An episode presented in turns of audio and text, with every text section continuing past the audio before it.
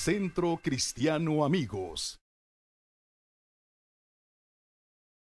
Quiero invitarte para que en esta noche eh, estemos atentos a lo que Dios está hablando a nuestra vida.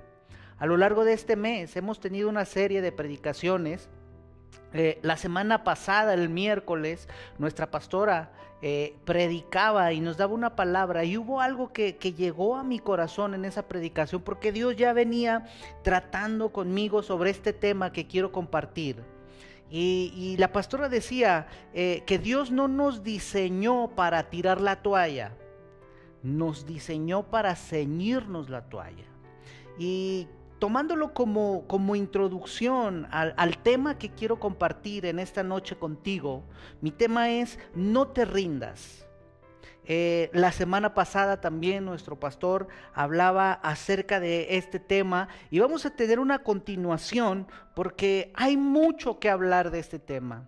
Mira, estamos por concluir un año, el 2020, un año que tal vez ha sido difícil para ti, para mí, donde hemos experimentado muchísimas cosas nuevas, donde hemos tenido pérdida, donde hemos tenido ganancia, pero también ha sido un año donde hemos visto la mano de Dios. Pero sabes, haciendo un análisis eh, de, todo esto que Dios hablaba a mi vida, yo me remontaba a, a los primeros meses de este año, donde teníamos tantos planes y como es costumbre, eh, o como es nuestra costumbre, eh, en los últimos días de cada año, en este caso en los últimos días del año 2019, nos propusimos tantas cosas por hacer. Nos propusimos metas, eh, hicimos proyectos, teníamos deseos por cumplir, ¿cierto o no? Y tal parece que al transcurrir el año, eh, las circunstancias, los problemas de la vida impidieron que muchos de esos planes, de esos proyectos, no los concluyéramos. Nos vimos afectados con esta pandemia y esto también nos retuvo. Nos vimos afectados tal vez muchas personas en salud, en economía, y eso retrasó, eso hizo que nosotros nos rindiéramos tal vez en algunos planes o en algunos proyectos que de antemano habíamos puesto o habíamos diseñado. Yo no sé tú, pero eh, analizando un poco este tema acerca de no rendirnos, ¿qué nos dice Dios? ¿Qué nos dice la palabra de Dios? Sabes, eh, tal vez eh, tú has estado a punto o estás a punto de rendirte en una relación matrimonial. Tal vez tú estás a punto de rendirte en algún proyecto, en algún trabajo, en algún negocio, en alguna relación con las demás personas. Tal vez estás a punto de rendirte por una situación de enfermedad. Yo no lo sé. Pero todas esas cosas muchas veces al ser humano nos orillan a rendirnos.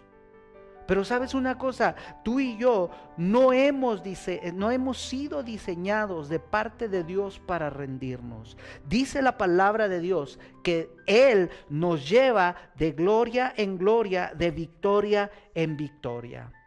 Ahora, yo quiero preguntarte en esta noche, eh, de esos proyectos que tú eh, eh, formulaste que tú iniciaste en este año, ¿cuántos de esos proyectos quedaron a medias o quedaron a un lado o no los concretaste? Te diste por vencido, te rendiste y ya no continuaste. ¿Cuántos de esos propósitos? Ahora, el peor pensamiento, el peor pensamiento que hay es no saber si esperar un poco más para rendirte. Porque qué tal que a la vuelta de la esquina está el éxito. ¿Qué tal que a la vuelta de la esquina está lo que tú estás esperando, por lo que tú estás luchando? ¿Qué tal si aguantas un poco más? ¿Qué tal si aguantas un poco más a tu esposo, si aguantas un poco más a tu esposa y la relación eh, eh, se, sostiene, la relación se, se concreta? ¿Qué tal si sigues trabajando en ese proyecto? Porque sabes una cosa, esa será, si tú te rindes, esa será la, la pregunta que taladrará tu vida. ¿Qué tal si hubiera hecho, si hubiera luchado, si me hubiera esforzado, tal vez lo hubiera logrado. Pero sabes, el hubiera ya no existe. Pero hoy la palabra de Dios nos confronta a ti y a mí, porque sabes una cosa, yo he dejado muchos proyectos y te lo digo, abro mi corazón delante de ti. Me he rendido en muchos proyectos. Pero a lo largo de esta semana Dios ha estado eh, hablando a mi vida, hablando a mi corazón y me ha dicho, ¿sabes qué? No te rindas. No te rindas porque yo estoy contigo. Ahora, quiero poner un fundamento de la palabra de Dios y quiero invitarte, por favor, que me acompañes eh, a Filipenses en el capítulo 3, en el versículo 12 Vamos a leer hasta el 14. Voy a utilizar la nueva traducción viviente. Filipenses 3, del 12 al 14. Ahí los chicos de multimedia, si me apoyan, por favor. Si tú no tienes tu Biblia ahí en la mano, te va a aparecer ahí en la pantalla. Y dice la palabra de Dios de esta manera. No quiero decir que haya logrado estas cosas, ni que ya haya alcanzado la perfección. Pero sigo adelante a fin de hacer mía esa perfección para la cual Cristo Jesús primeramente me hizo suyo. Versículo 13 dice, no, amados hermanos, no lo he logrado, pero me concentro únicamente en esto. Está diciendo el apóstol San Pablo, yo estoy concentrado, no no no fijo mi mirada en otras cosas, estoy concentrado en mi objetivo, en alcanzar lo que me he propuesto.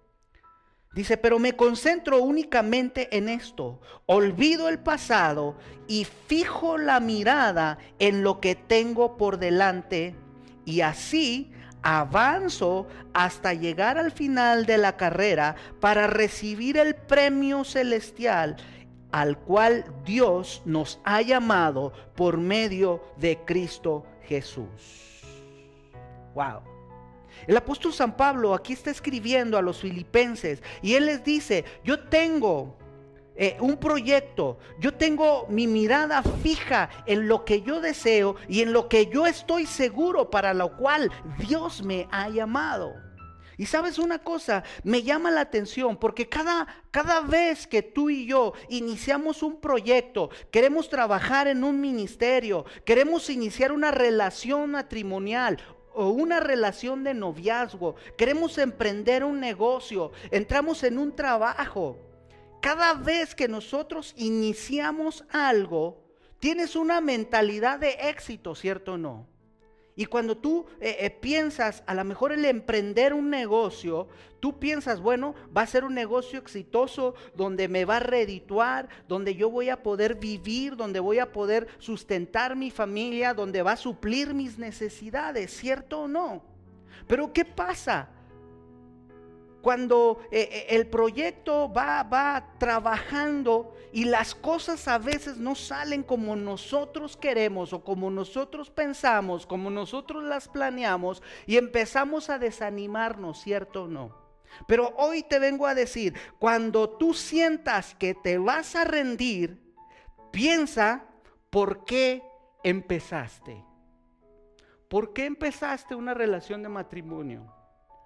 Tal vez porque eh, eh, dice la Biblia y somos bíblicos, no es bueno que el hombre esté solo. Tal vez querías formar una familia, querías tener una mujer, querías tener un esposo eh, las 24 horas del día, este, querías formar un hogar, este, sentirte realizado.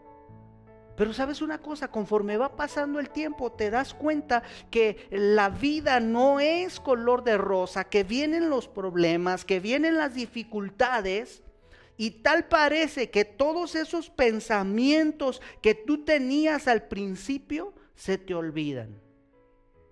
Y es importante que cuando tú sientas que te vas a rendir, piensa por qué empezaste. Esto es parte del éxito, amada familia. ¿Por qué empezaste tu matrimonio? ¿Por qué empezaste esa carrera en la universidad? ¿Por qué empezaste ese ministerio? ¿Por qué empezaste ese negocio? Lucha. Nadie dijo que sería fácil. Nadie, absolutamente nadie. Jesús mismo dijo, ¿saben qué? Mis hijos en el mundo van a tener aflicciones, pero confíen. ¿Sabes? Tus planes, tus proyectos, todos los propósitos que tú has tenido, no será fácil. Pero el que no sea fácil no quiere decir que sea imposible. Ahora yo, yo eh, escuchaba a una persona que decía, yo, yo he aprendido tres palabras y quiero compartírtelas con, con, esta noche. Estas, estas tres palabras, por favor, apúntalas ahí. Si, estás tomando nota, ponlas ahí con un color resaltante. Y esas tres palabras son nunca, siempre y jamás.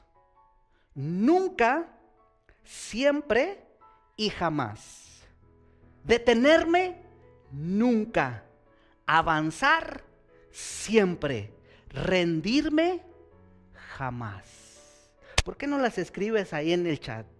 Para que toda la gente que nos está viendo las conozca. Detenerme nunca. Avanzar siempre. Rendirme jamás. Debemos seguir adelante, amada familia.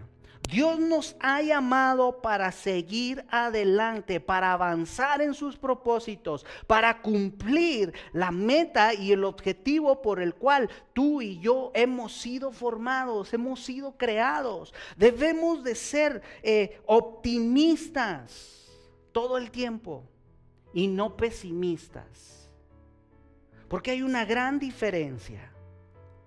El ser optimista es aquel que siempre tiene un plan y el pesimista es aquel que siempre tiene una excusa. Yo te pregunto en esta noche, ¿tienes un plan o tienes una excusa? Para decir, no lo he logrado, para decir, me rendí. Y sabes, cada que nosotros decidimos rendirnos es porque tenemos una excusa. Me rendí porque X cosa pasó. Ahora, el optimista siempre tiene un plan A. Y si falla, falla el plan A, tiene un plan B. Y si el plan B falla, él sabe que todavía le quedan 23 letras del abecedario, ¿cierto o no? El pesimista siempre culpa a otros. El pesimista culpa a su cónyuge. El pesimista culpa a su patrón. El pesimista culpa a su pastor. El pesimista culpa a su líder. El optimista, escucha, esto es bien importante porque el optimista no siempre está motivado. No siempre está motivado, pero siempre debe estar disciplinado. Porque cuando nosotros tenemos disciplina, nosotros, aunque no tengamos o no tengamos esa motivación, aunque las cosas no estén saliendo como nosotros queremos, si nosotros somos disciplinados, vamos a seguir adelante. Y esa me pasó rozando y hasta me despeinó. ¿Sabes una cosa? Qué importante es que nosotros tengamos una disciplina. Que nosotros hagamos las cosas. Que seamos disciplinados. Mira, yo doy gracias a Dios por la, por la mujer que Dios me dio. Yo puedo decirlo abiertamente, ella ha bendecido mi vida de una manera impresionante. Es una mujer disciplinada, es una mujer ordenada. Y créemelo que en este aspecto me ha ayudado bastante. Pero sabes una cosa, yo tengo que aprender a ser disciplinado. Porque sabes una cosa, el día que yo me rinda, el día que tú te rindas, ese día se terminó todo. El día que tú te rindas, en tu carrera, ese día se terminó tu carrera. El día que tú te rindas en tu matrimonio, ese día se terminó tu matrimonio. Todo esto termina, no porque no se pueda, termina porque te rendiste. Rendirme nunca, di conmigo, rendirme nunca será una opción. Rendirme nunca sería una opción. Y tal vez tú, tú estés preguntándote, ¿y qué tengo que hacer?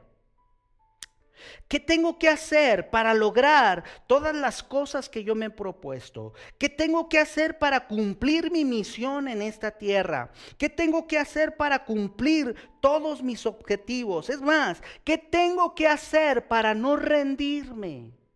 Tal vez esas preguntas estén saltando en esta noche. ¿Qué tenemos que hacer? Y yo quiero compartirte cuatro cosas o cuatro principios que tú y yo debemos de aplicar en nuestra vida para lograr nuestros objetivos, para no rendirnos en el camino y para tener éxito y cumplir el propósito de Dios en nuestra vida y por lo cual hemos sido creados. ¿Los quieres saber? ¿Sí? Ok. Si tú quieres saber esos cuatro principios, yo quiero que tú por favor me escribas aquí. Mira, ya estoy conectándome. Este, aquí en, en, Facebook, por favor, escríbeme. Quiero saber esos cuatro principios.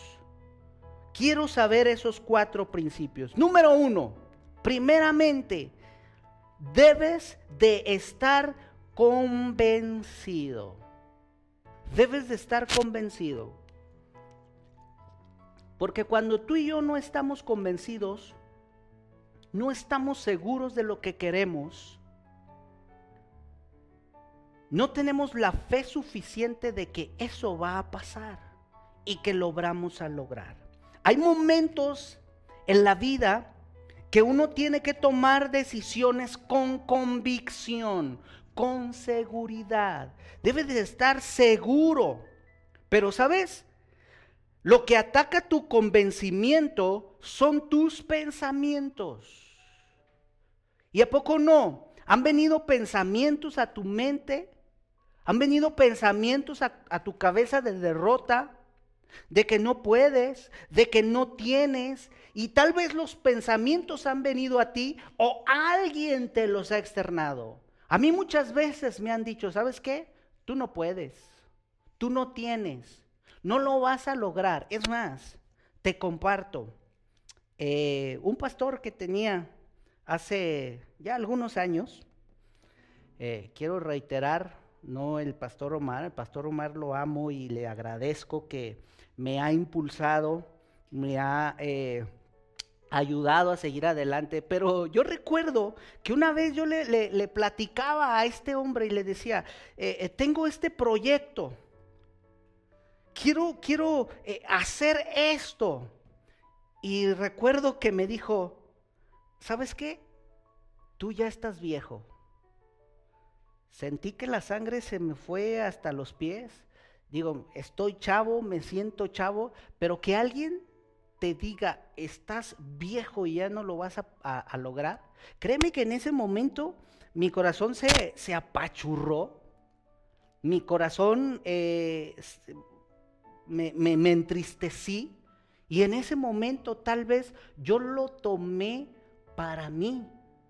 Esas palabras yo las dejé que entraran a mi mente por mis oídos, a mi corazón y me lo creí. Pero sabes una cosa, después Dios empezó a tratar en mi vida, empecé a leer la palabra de Dios y yo eché esos pensamientos de derrota y esos pensamientos de,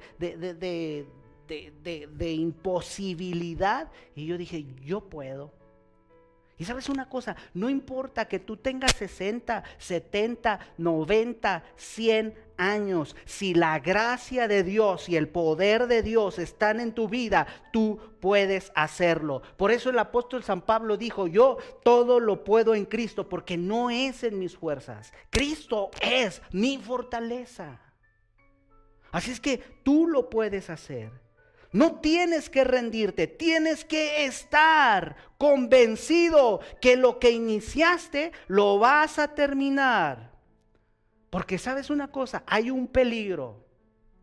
Si tú no estás convencido que lo que iniciaste lo vas a terminar, en el camino puedes encontrarte cosas, puedes encontrarte algo o alguien que te puede convencer que no lo vas a lograr. Te pongo un ejemplo. Si tú no estás convencido, si tú estás casado y no estás convencido que te casaste con la persona correcta, te vas a encontrar con algo o con alguien que te puede convencer de que no es la persona correcta. Y hay que tener mucho cuidado, porque cuando tú tomas una decisión, tú tienes que tener un convencimiento, tienes que estar convencido. Si tú no estás convencido que eres hijo de Dios, en el trayecto, en el camino, puedes encontrarte con alguien o con algo que te va a convencer que no eres hijo de Dios. Y esto es un peligro. Te decía hace un momento, debemos de estar convencidos para que nada cambie tu manera de pensar en Cristo para que tú estés firme en los propósitos, firme en el llamado, firme en tus anhelos, firme en tus sueños, porque todos, absolutamente todos tenemos anhelos y todos tenemos sueños. Todos tenemos metas, el cual no hemos logrado. Y yo quiero pedirte en esta noche, por favor, piensa un momento, un sueño una meta, un propósito que no has logrado. Tráelo a tu mente. ¿Cuál es? Tal vez eh, comprarte un coche, comprarte una casa, tal vez este, trabajar en un ministerio, tal vez desarrollar eh, un, proyecto, llevar a cabo un negocio. Yo no lo sé. ¿Cuál, ¿Cuáles son esas metas o esos sueños que tú no has logrado? Tráelo a tu mente. O tal vez lo que tú deseas es que tu matrimonio sea restaurado. Tal vez lo que tú deseas es estudiar una carrera, concluir tus estudios, iniciar un negocio, desarrollar tu ministerio. ¿Cuáles son esos sueños?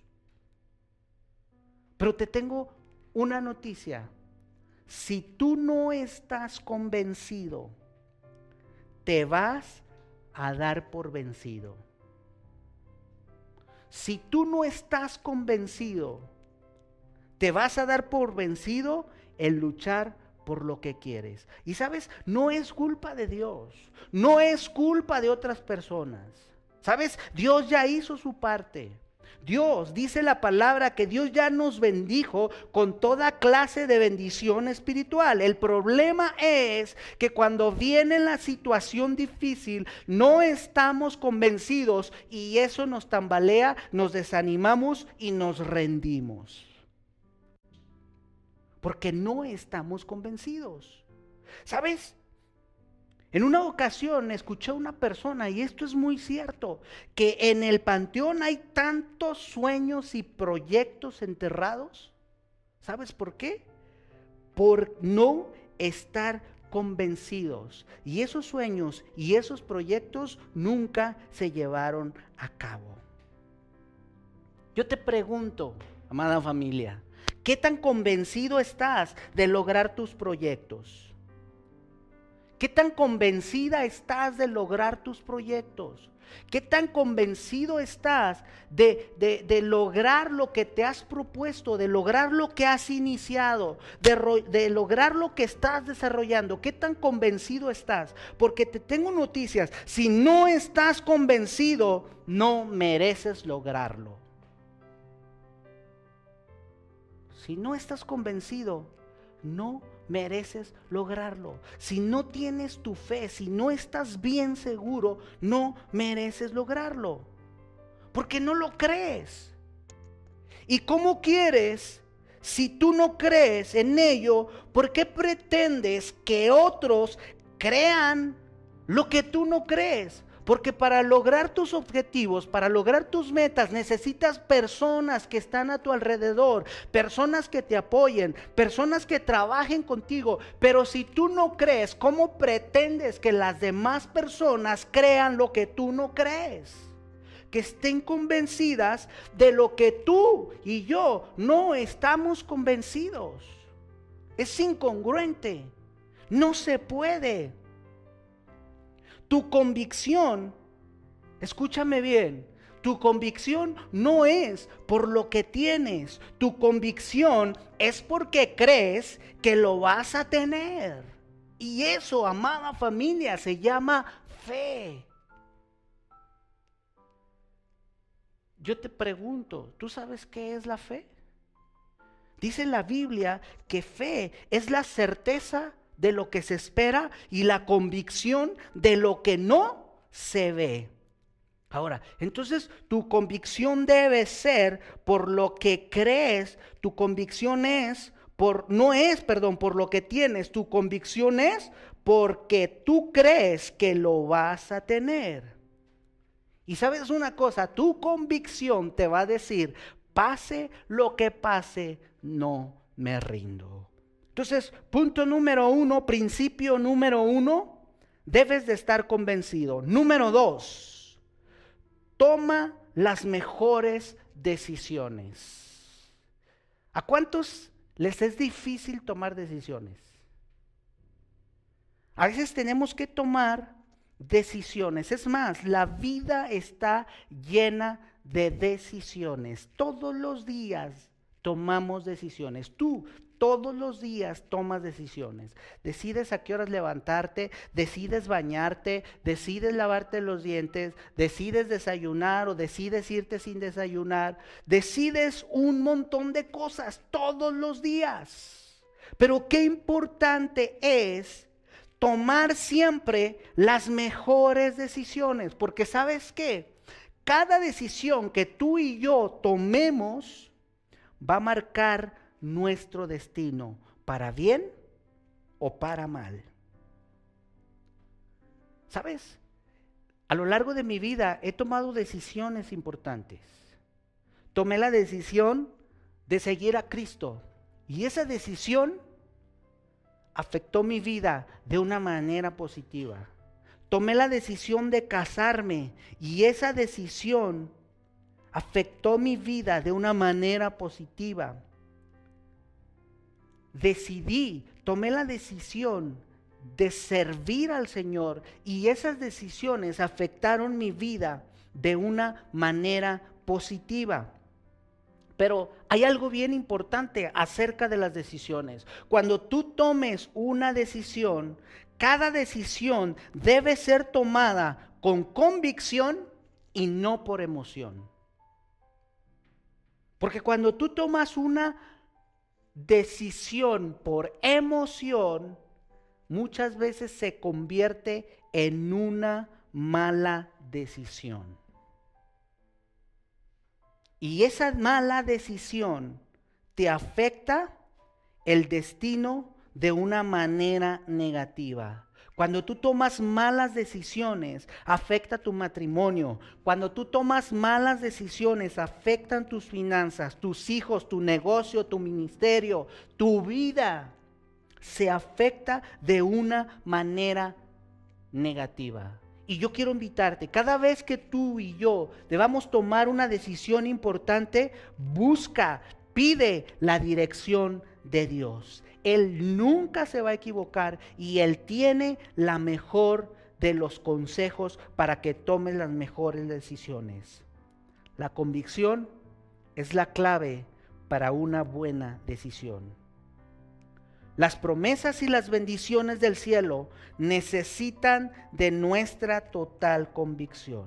Primero es, debes estar convencido. Segundo, toma las mejores decisiones. Número tres, número tres, mantén tu identidad.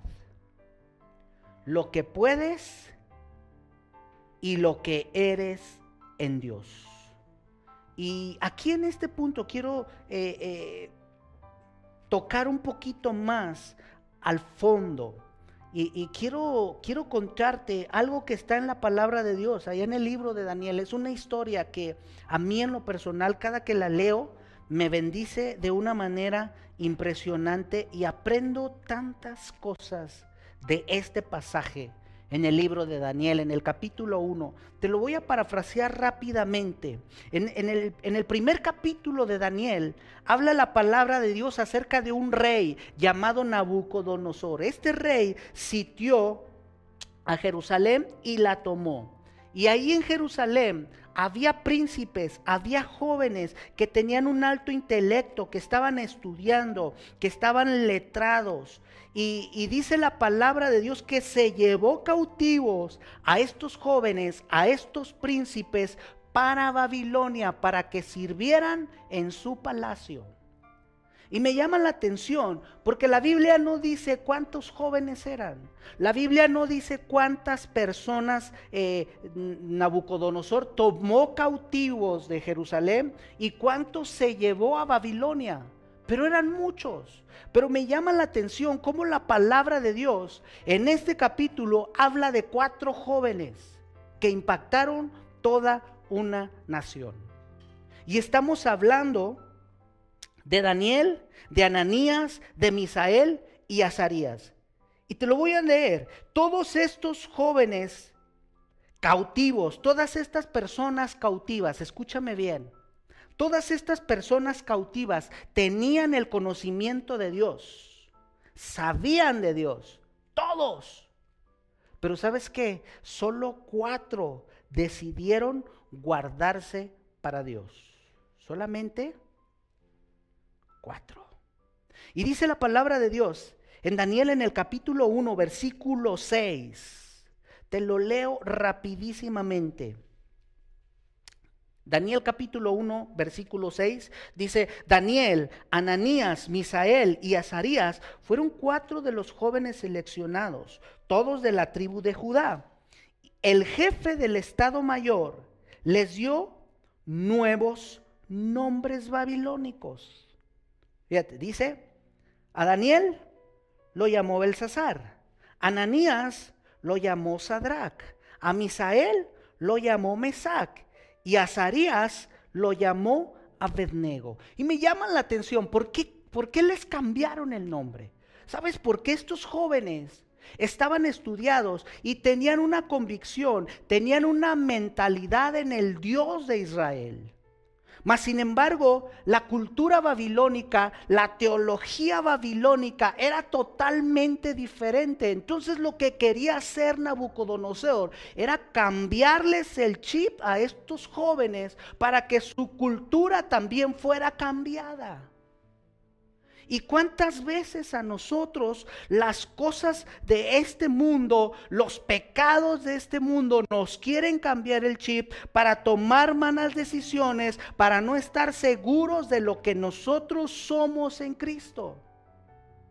Y me llama la atención que estos jóvenes se mantuvieron firmes, estos cuatro muchachos. ¿Por qué? Porque el rey Nabucodonosor le dijo ahí a su, a su capataz, al que estaba a cargo de estos jóvenes, les dijo, ¿sabes qué? Dales chuletas, dales carne, dales ribay, dales vino, dales los mejores cortes de los cuales yo como para que estén bien nutridos, bien alimentados. ¿Sabes por qué? Porque quería cambiar la mentalidad y la identidad de estos jóvenes. Quería que estos jóvenes atraparan la cultura babilónica. ¿Sabes una cosa? Muchas veces cuando tú y yo no tomamos buenas decisiones, hey, escúchame, también viene el diablo y te ofrece las chuletas, te ofrece los mejores cortes, ¿sabes para qué? Para que tú cambies tu identidad, para que tu mente se cambie y para que tu mente se adapte a las cosas de este mundo y no cumplas el proceso, el propósito, perdón, que Dios tiene para tu vida.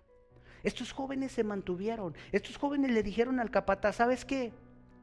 A nosotros no nos des toda esa comida. Danos legumbres, danos verduras, danos fruta y danos agua. No nos des vino.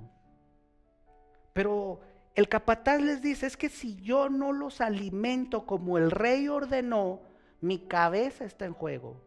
Y estos jóvenes le dijeron, ¿sabes qué? Pruébalo por 10 días y checa nuestro semblante. Y efectivamente, a los 10 días, el semblante de estos jóvenes era mejor que los que comían toda la comida sacrificada a los ídolos. Lo que me llama la atención es, porque estos jóvenes, teniendo su nombre propio, teniendo su identidad, ¿por qué el rey les quiso cambiar el nombre? ¿Por qué el rey les cambió el nombre? ¿Sabes? porque Daniel significa Dios es mi juez. Y cuando el rey se dio cuenta que Daniel se llamaba Dios es mi juez, él dijo, no, no, no, no, no, vamos a cambiarle el chip a este joven. El nombre de Ananías significa favorecido de Dios. Por eso le quiso cambiar el nombre. El nombre de Misael significa lo que Dios es. Y Azarías significa ayudado por Dios. ¿Te das cuenta por qué el mundo quiere cambiar la identidad de la persona? Porque Satanás quiere robar lo que Dios ha puesto en cada uno de nosotros. Y es importantísimo que nosotros no nos desviemos, que tú y yo no nos contaminemos en este mundo. Porque el día que tú y yo nos contaminamos, hey, nos estamos rindiendo. Y esto es bien importante. Tú eres hijo de Dios. Yo soy hijo de Dios. Aceptado, bendecido porque Dios está con nosotros. Cuando tú no quieres rendirte, hey, no importa lo que los demás digan de ti. No importa lo que los demás hablen de ti. No importa que te digan no vas a lograrlo. No importa que te digan tú no puedes. No importa que te digan que eres viejo. No importa que te digan que no tienes recursos. Mientras tengas la gracia y el favor de Dios, tú puedes lograr todo lo que te propongas. Y seguimos en esta parte porque me llama la atención. Estos jóvenes por mantenerse firmes, por no rendirse ante cualquier situación, por no rendirse ante la adversidad, por no rendirse en sus proyectos. Número cuatro, ese es el punto número cuatro. Tuvieron que pagar el precio. Para lograr el éxito, para cumplir tus metas, para no rendirte, tienes que pagar el precio. Amados, todo cuesta en esta vida. Todo te cuesta. Todo me cuesta a mí. Ahora, pagar el precio. Pagar el precio. Esto implica o esto requiere sacrificio, ¿cierto o no? Quiero compartirte algo poderoso en esta noche. Recuerda estas palabras, recuerda estas palabras, sacrificio. Y esto que quiero compartirte es sacrificio versus sufrimiento. Sacrificio y sufrimiento son cosas totalmente diferentes. Para lograr el éxito, para pagar el precio, tienes que aprender, escúchame bien, a sacrificarte para no vivir un sufrimiento. Te lo repito, para lograr tus metas, para no rendirte, tienes que aprender a sacrificarte para no vivir un sufrimiento. Cuando tú no estás dispuesto al sacrificio, tendrás que vivir un sufrimiento. Te pongo un ejemplo. Un ejemplo bien, bien sencillo y bien práctico. Es mejor sacrificar unas horas de sueño e irte temprano al gimnasio que tener que sufrir un sobrepeso, una diabetes y un colesterol, ¿cierto o no? Son cosas diferentes.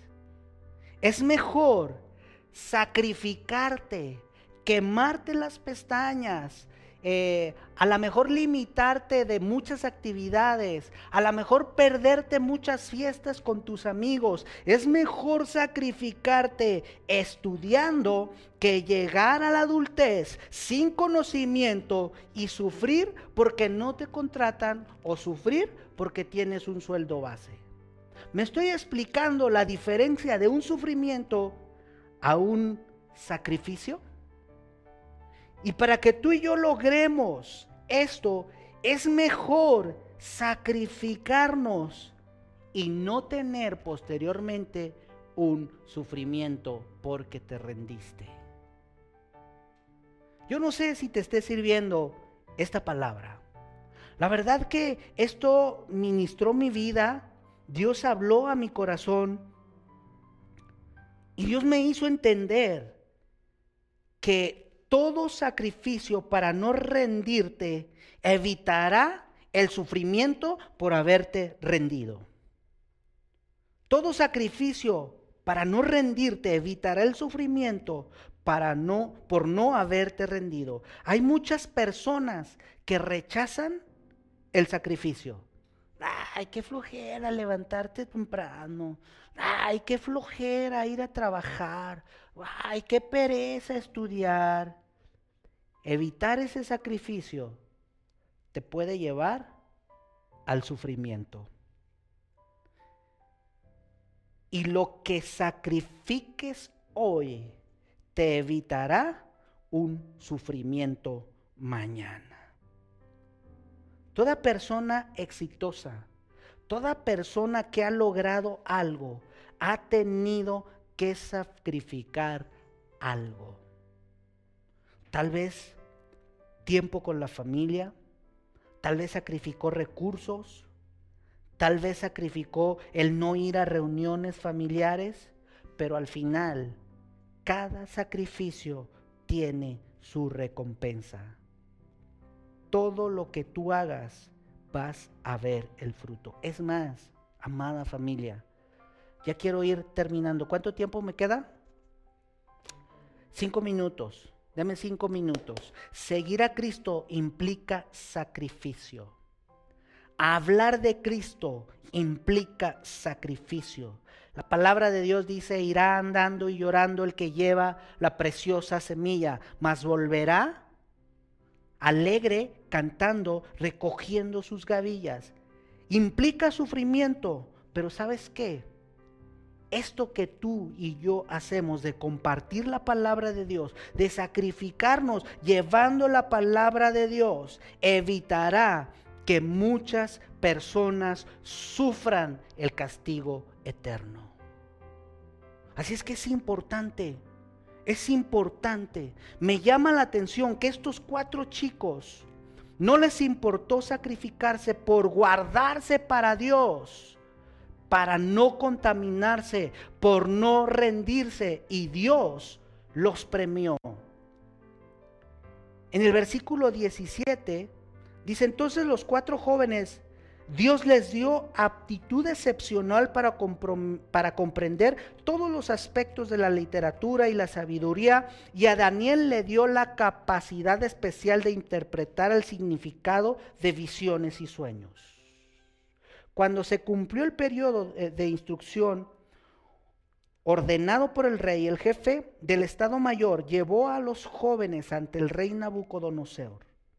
Versículo 19. El rey habló con ellos y ninguno le causó mejor impresión que Daniel, Ananías, Misael y Azarías, de modo que entraron al servicio real. Versículo 20, escucha bien, cada vez que el rey los consultaba sobre cualquier asunto que exigiera sabiduría y juicio equilibrado, los encontraba diez veces más capaces que todos los magos y brujos de su reino.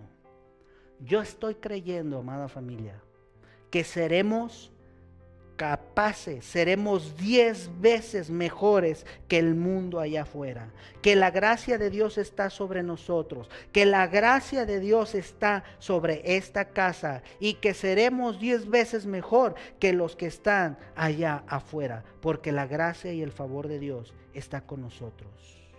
Y sabes, hay algo que me llama la atención. Hoy vivimos en la gracia de Dios. Gracias a Dios vivimos en la gracia, pero sabes una cosa, la gracia vino por un sacrificio. Y te estoy hablando del sacrificio de Jesús en la cruz del Calvario. Tal vez estés enfrentando miedos, con esto quiero terminar. Tal vez estés enfrentando malas noticias. Tal vez estés enfrentando un mal diagnóstico. Tal vez estés enfrentando problemas en tu familia, en tu matrimonio, problemas con tus hijos, problemas en tus, eh, en tus aspectos eh, financieros o económicos. Pero te vengo a decir algo, pase lo que pase, no te rindas. Mientras tú no te rindes, hay una oportunidad. Mientras no nos rindamos, hay oportunidad. ¿Sabes? Dios siempre hará algo por aquellos que no se rinden. Dios siempre hará algo por aquellos que no tiran la toalla. Y fue lo que pasó con estos muchachos. ¿Sabes? Quiero, quiero dejarte tarea. Lee el libro de Daniel. Lee el capítulo 3 y ahí te vas a dar cuenta que la vida de estos jóvenes no fue color de rosa, porque ellos fueron lanzados a un horno de fuego porque no adoraron la estatua de, de Nabucodonosor, porque se resistieron a tomar la cultura de este mundo, porque pagaron el precio, porque ellos estaban convencidos de servir al único Dios verdadero. Y cuando los echaron a este foso, Dice la Biblia que los echaron atados. Y las personas que arrojaron o los soldados que los, los arrojaron al horno de fuego, dice la Biblia que murieron achicharrados. Pero sabes, a estos jóvenes no les pasó absolutamente nada. Dice la Biblia que cuando ellos entraron al horno de fuego, lo que los iba atando, con lo que los ataron, la Biblia dice que se desató. Pero hay algo bien importante. Cuando Nabucodonosor vio en el horno, dijo que no arrojamos a tres personas porque yo veo cuatro. Y el cuarto tiene aspecto como hijo de los dioses. ¿Sabes? Esto me llama la atención que aunque tú y yo estemos pasando por una tribulación, que aunque tú y yo estemos pasando por un mal diagnóstico, por una enfermedad, por una prueba en forma de horno ardiente, te tengo noticias. Jesús entró primero a ese horno y te está esperando para libertarte. Porque cuando tú entras al fuego, entras con miedo, cuando tú entras a la prueba, entras con temor, entras con incertidumbre, entras eh, eh, eh, a lo mejor con muchas dudas y pensando que no lo vas a lograr. Estos jóvenes dijeron, ¿sabes qué, rey? No te vamos a adorar porque nuestro Dios tiene el poder de librarnos, pero si no nos libra de todas maneras, no te vamos a adorar. Y ellos entraron al horno, Dios los libró. Pero hay algo que me llama la atención. Cuando tú entras a la prueba con temor, te vas a dar cuenta que Dios ahí va a estar contigo. Y en esa prueba, para estos chicos, vino la fe. Y en cualquier prueba que tú tengas, tu fe se va a incrementar. En cualquier prueba que tú tengas, tu esperanza se va a incrementar. Pero también en cualquier prueba que tú tengas, tú vas a experimentar la libertad del Espíritu Santo. Porque estos jóvenes entraron atados al horno, pero cuando entraron ahí, dice la Biblia, que empezaron a caminar. Lo que los estaba atando se quemó. El fuego rompió lo que les estaba atando. Y hoy yo quiero decirte, no te rindas, no claudiques. Si estás en una prueba, Dios está ahí contigo como lo estuvo con estos tres jóvenes. Y yo sé y estoy seguro que Dios te va a dar la libertad que tú necesitas. Hoy declaro en el nombre de Jesús una fe mayor, una esperanza, una victoria segura. Solamente no te rindas. ¿Sabes? Tres jóvenes que no se rindieron pudieron cambiar la cultura de toda una nación.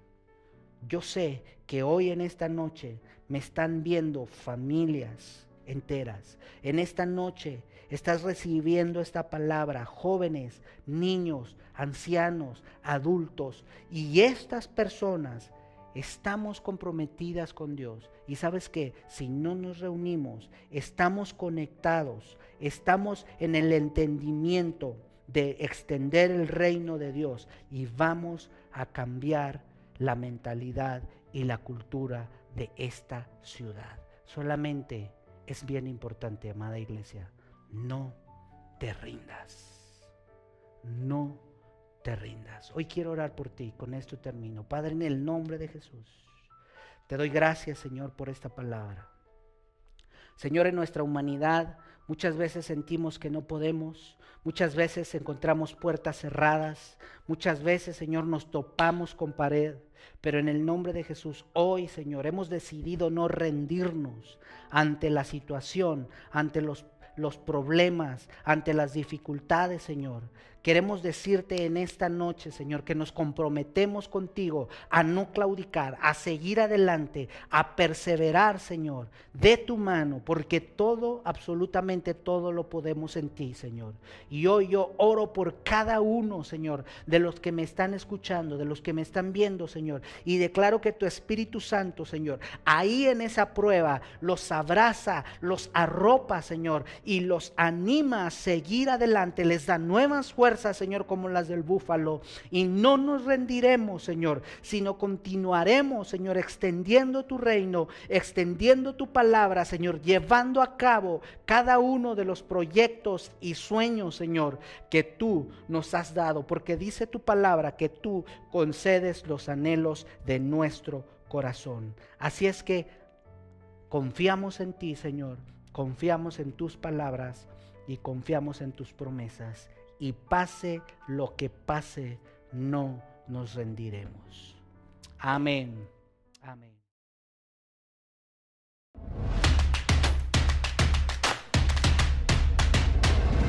Centro Cristiano Amigos.